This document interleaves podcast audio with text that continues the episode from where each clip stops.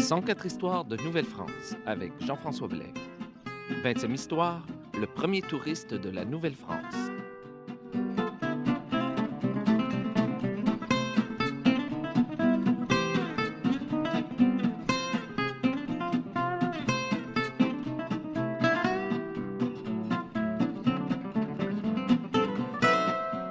Bonjour à toutes et à tous et bienvenue à cette 20e histoire de Nouvelle-France. Quand on parle de la Nouvelle-France au 17e siècle, on parle souvent ou on pense souvent à la rigueur du climat, à quel point il fait froid en hiver, à quel point il fait chaud euh, en été. On parle des moustiques, des maringouins. On parle aussi des attaques des Iroquois. Bref, euh, on parle des difficultés qu'ont eu les gens, les premiers colons ici à s'implanter et à se faire une belle vie ici en Nouvelle-France. Mais si on regarde du côté français, eh bien, on s'aperçoit qu'à cette époque, au 17e siècle, la Nouvelle-France était aussi une source d'inspiration et d'étonnement pour euh, de nombreux auteurs. Par exemple, Cyrano de Bergerac, qui, euh, vers 1650, publie son roman Histoire comique des États et empires de la Lune et qui fait terminer son son voyage fantastique par un atterrissage forcé en Nouvelle-France. Une Nouvelle-France tout à fait mythique, bien entendu, tout à fait fictive, mais euh, qui euh, n'en étonne pas moins les lecteurs et euh, qui attire pas moins des jeunes à regarder vers une nouvelle vie en Nouvelle-France. D'ailleurs, j'aimerais ça faire très prochainement une, émission là-dessus sur, sur les auteurs, comment ils ont pu, ils ont dressé un portrait de la Nouvelle-France, mais ça, ça sera pour une autre histoire. Mais tout de même, si on revient à notre propos, ce genre de récits comme ceux, de euh, Cyrano de Bergerac, bien, ont créé un certain attrait chez les jeunes de l'époque, dont tout spécialement un Normand originaire de Dieppe qui est devenu en 1662 le premier touriste de la Nouvelle-France. Son nom, Asseline de Ronval.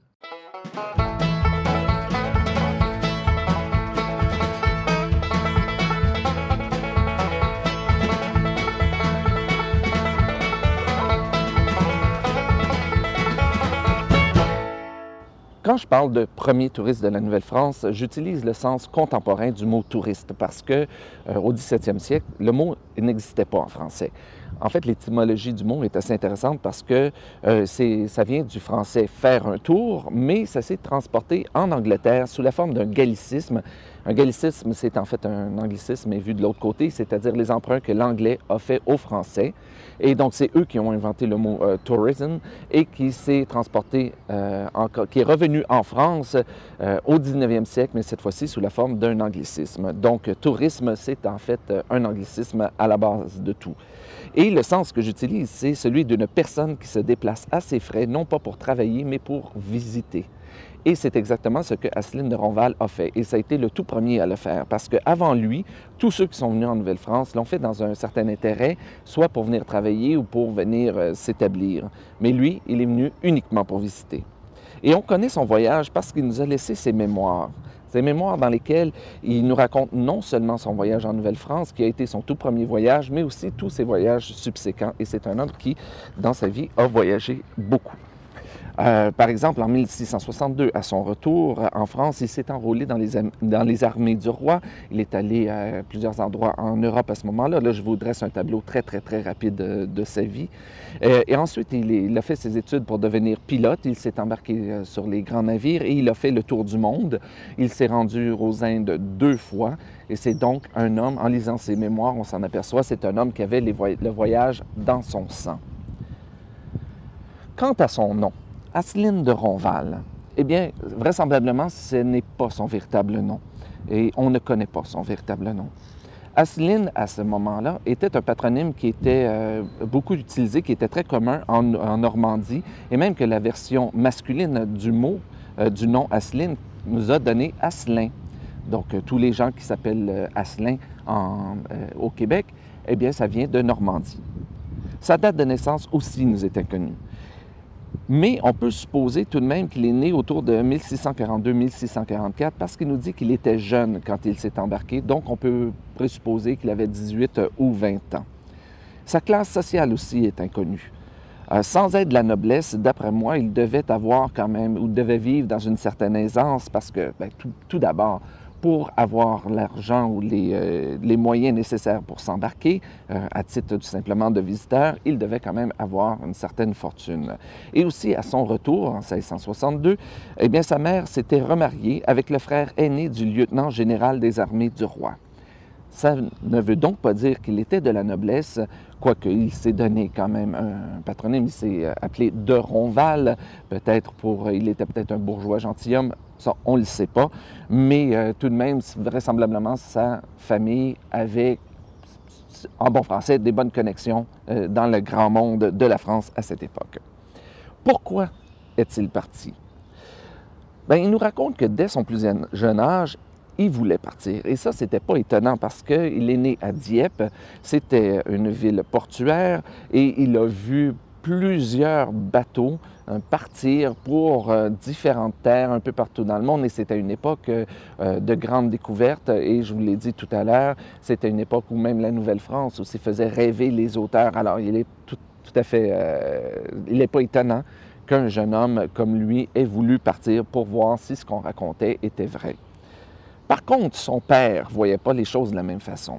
Et son père euh, voulait mettre un frein à son désir de voyager et euh, il préférait plutôt lui faire apprendre à lire euh, et lui faire apprendre un peu de latin sans doute pour en faire un notaire. En fait, vous voyez que euh, ça date pas d'hier du fait que les parents veuillent mettre un frein aux grands rêves de leurs enfants au 17e siècle. C'était exactement la même chose. Mais autour de, 17, de 1660, son père meurt. On, ne dit pas exactement à quelle date, mais c'est grâce à ça, grâce à la mort de son père, c'est de dire que c'est grâce à la mort de son père, mais c'est après que son père soit mort que Asseline Ronval a pu dire oui, je vais maintenant réaliser mon rêve et me rendre en Nouvelle-France. Et c'est ce qu'il a fait en 1662.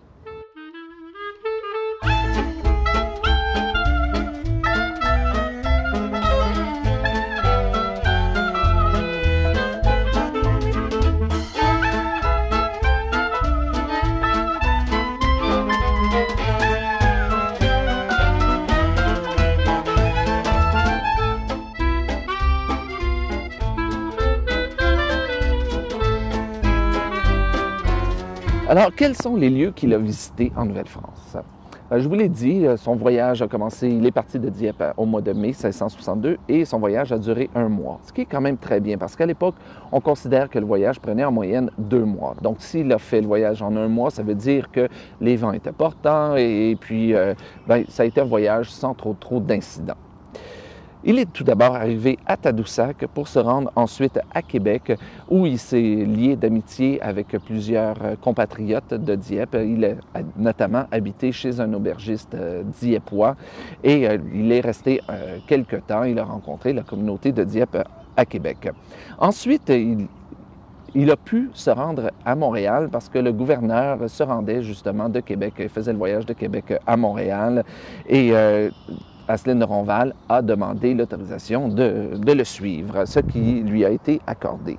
Et à cette époque, il n'y avait aucune route qui se rendait de Québec à Montréal. En fait, de routes telles qu'on les pense aujourd'hui, parce que les routes à l'époque, c'était, euh, c'était les rivières, c'était le fleuve. Donc, l'unique façon de se rendre d'une ville à l'autre était par voie maritime, par voie d'eau. Euh, il s'est donc rendu à Trois-Rivières et ensuite à Montréal. Et dans sa description, c'est vraiment intéressant parce qu'une chose qui est différente à cette époque d'aujourd'hui, c'est que Québec était la grande ville de la Nouvelle-France. À côté de Québec, Montréal n'était qu'un hameau, qu'un petit village. Euh, à Québec, si je me souviens bien, on comptait 2000 habitants et à Montréal, 600 habitants. Et Asseline Ronval nous dit que le deux tiers des habitants à Montréal étaient des femmes. Alors, c'était donc tout petit. Il n'y avait pas encore de fortification en pierre. Euh, c'était simplement une petite palissade de bois euh, qui entourait le fort de Montréal. Le fort qui était d'ailleurs euh, situé à l'endroit où, où on retrouve aujourd'hui le musée Pointe-à-Calière. À Montréal, il a rencontré Charles Lemoine, qui, était, qui est devenu quelques années plus tard le seigneur de Longueuil, qui a donné donc le nom à la ville de Longueuil, qui est le père de Pierre Lemoine d'Iberville, qui est sans doute notre plus grand capitaine de la Nouvelle-France, mais ça, je vous en parlerai dans une autre émission. Et Pierre Lemoine d'Iberville, à cette époque, n'avait qu'un an. Alors, c'est assez intéressant pour moi qui aime beaucoup ce personnage d'avoir un témoignage de quelqu'un qui l'a rencontré alors qu'il était tout petit. et Charles Lemoine lui a fait visiter les, les environs et puis a bien tenté de le garder en Nouvelle-France, mais euh, ben, est venu un temps euh, vers la fin de l'été où il a dû où Asseline de Ronval a dû retourner à Québec pour vraiment se poser la question est-ce qu'il reste ici en Nouvelle-France pour affronter l'hiver ou est-ce qu'il retourne en, France? Eh bien, on ne sait pas exactement quelles sont les raisons qui l'ont décidé, mais il a décidé de retourner en France. Et ce qu'il a fait, il n'est jamais revenu euh, en Nouvelle-France. Est-ce que c'est la peur du froid, la peur des Iroquois. Euh, ça, il ne nous le dit pas. Mais euh, donc, il est retourné en France et il a fait une carrière, comme je vous disais, euh, de marin et il a visité le monde entier. Quelle est la valeur de son témoignage? Bien, si vous voulez en apprendre, apprendre quelque chose de neuf sur le, quotidien des Canadiens de, de l'époque, c'est pas dans ses mémoires que vous allez trouver quelque chose de neuf. en fait, c'est tout simplement, c'est intéressant de lire le voyage de notre premier touriste, mais euh, comme je vous dis, il n'y a rien de neuf. Sinon, un truc, c'est de voir tout ce qu'on peut raconter euh, ou tout ce que les gens de la Nouvelle-France pouvaient raconter à un étranger à cette époque. Euh, vous savez, c'est des choses qu'on peut qu'on voit encore aujourd'hui euh, quand on va en France puis on nous pose des questions sur le grand froid canadien. Des, on a tendance à en mettre beaucoup, à parler des moins 40 degrés Celsius, mais en oubliant de dire que euh, les moins 40 degrés Celsius, ben, ça dure seulement une dizaine de journées par année et pas plus. Le restant du temps, ben, c'est quand même euh, euh, une température assez agréable. donc, sur ces grandes histoires, c'est peut-être parce qu'on lui a parlé justement du froid. on lui a dit que le froid était terrible et il nous offre lui-même une explication sur la raison pour laquelle ici en Nouvelle-France, il fait si froid. Il nous dit que le pays étant recouvert d'arbres, d'arbres très grand, eh bien, le, soleil ne peut pas euh, traverser les feuilles pour venir réchauffer la terre, et ce qui fait qu'en hiver, il fait aussi froid. Cette histoire, on l'a retrouvée aussi dans les euh, relations des Jésuites, mais euh, en 1662, on voit que lui, ben, il gobe ça et puis ne le critique pas et nous le recrache comme une vérité. Il nous parle aussi de la violence des Iroquois. Euh, par exemple, il nous dit que chaque soir, les Iroquois se rassemblent autour du feu et il y en a un qui raconte toutes sortes d'histoires violentes et les autres, le public qui assiste à, ces histoires, ben, acquiesce en faisant des bruits d'approbation, des, des choses comme ça. Alors, euh, donc, il manque un petit peu de point de vue critique de la part de Asseline de Ronval, mais euh, ça nous donne une petite idée donc de ce qu'on pouvait raconter aux étrangers à cette époque. Et c'est ainsi que prend fin cette 20e histoire de Nouvelle-France. Si vous avez des commentaires sur l'émission, je vous invite à vous rendre au www.104histoire.com.